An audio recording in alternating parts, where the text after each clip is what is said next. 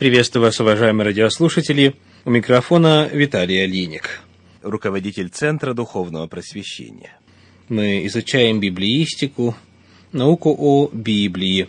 И сегодня продолжим разговор о том, как данные, находящиеся в Библии, использовались для процесса обустройства современного государства Израиль после его зарождения в 1948 году в Палестине. В прошлый раз мы закончили чтение главы из книги Вернера Келлера «Библия как история» на том месте, где рассказывается о добыче медной руды. В главном офисе компании на стене висит плакат, где говорится «Ибо Господь Бог твой ведет тебя в землю добрую, которой камни железо, и из гор которой будешь высекать медь». Второзаконие 8 глава стихи 7 и 9. Железо в Израиле, правда, еще не добывают, но уже были обнаружены выходы железной руды. Напомню, что книга Вернера Келлера была впервые издана несколько десятилетий назад, посему определенные данные могут не соответствовать современному положению вещей, но они отражают истину на момент, который описывают. Недалеко от Версавии, там, где когда-то жили обрабатывавшие железо филистимляне, доктор Бен Тор обнаружил обрывистые холмы с красновато-черными прожилками, признаком содержания железа в почве. Исследования показали, что здесь содержится по приблизительным оценкам до 15 миллионов тонн руды. Большая часть ее низкого качества – но в ходе более тщательного изучения были обнаружены превосходные ресурсы с содержанием чистого железа от 60 до 65%. Еще один широко известный фрагмент Библии вспомнился бизнесмену Ксилю Федерману. Это описание уничтожения Содома и Гаморы. «И увидел, вот дым поднимается с земли, как дым из печи, Бытие 19.28. Задумавшись об этом, Федерман потерял покой. Что если это намек на месторождение природного газа? А там, где есть природный газ, должны быть и месторождения нефти.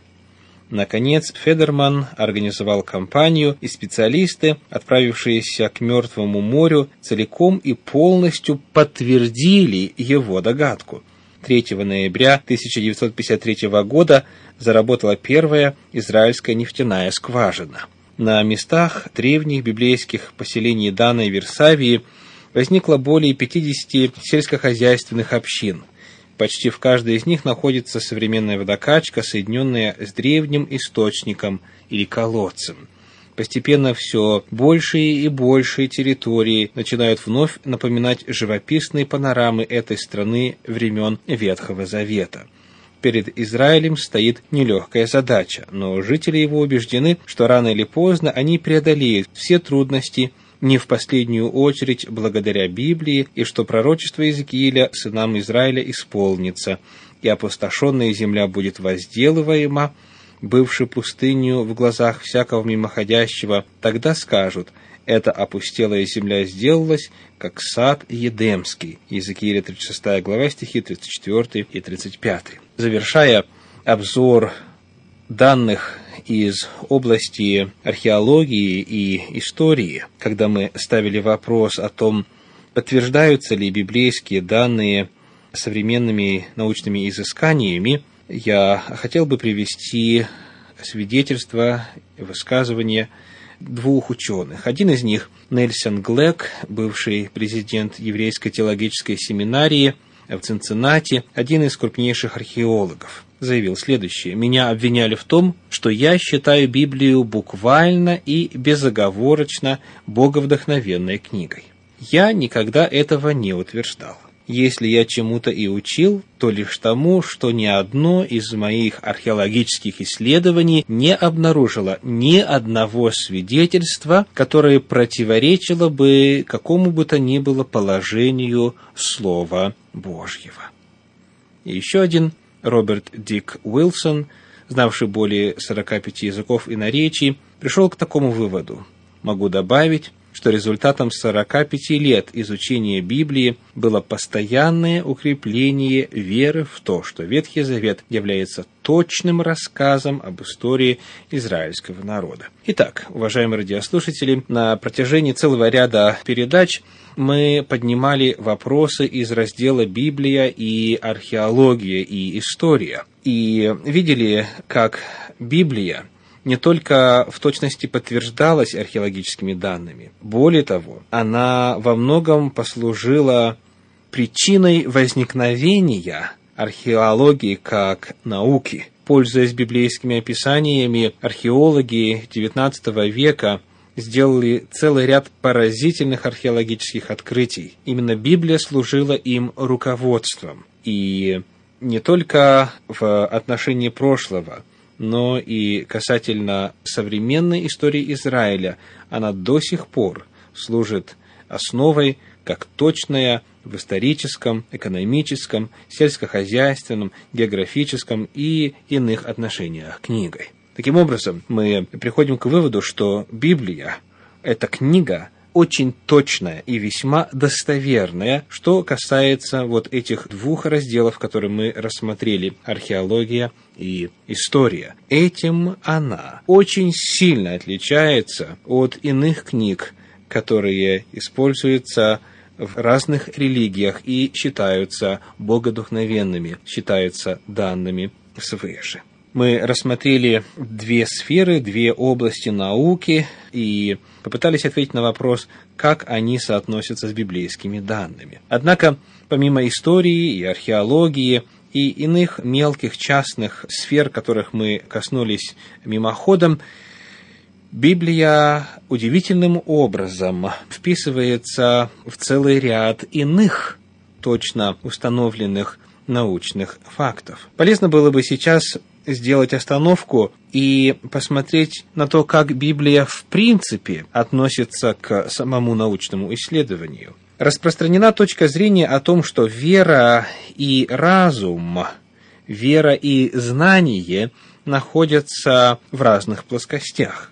Распространено убеждение о том, что Библию можно принимать только верою что она не выдерживает критического научного анализа. Однако, когда мы смотрим на то, что сама Библия говорит о соотношении веры в Бога и знания и исследования, мы находим там противоположное понимание вопроса. В книге притчи во второй главе в стихах с 1 по 6 говорится так. Книга притчи, вторая глава, стихи с 1 по 6.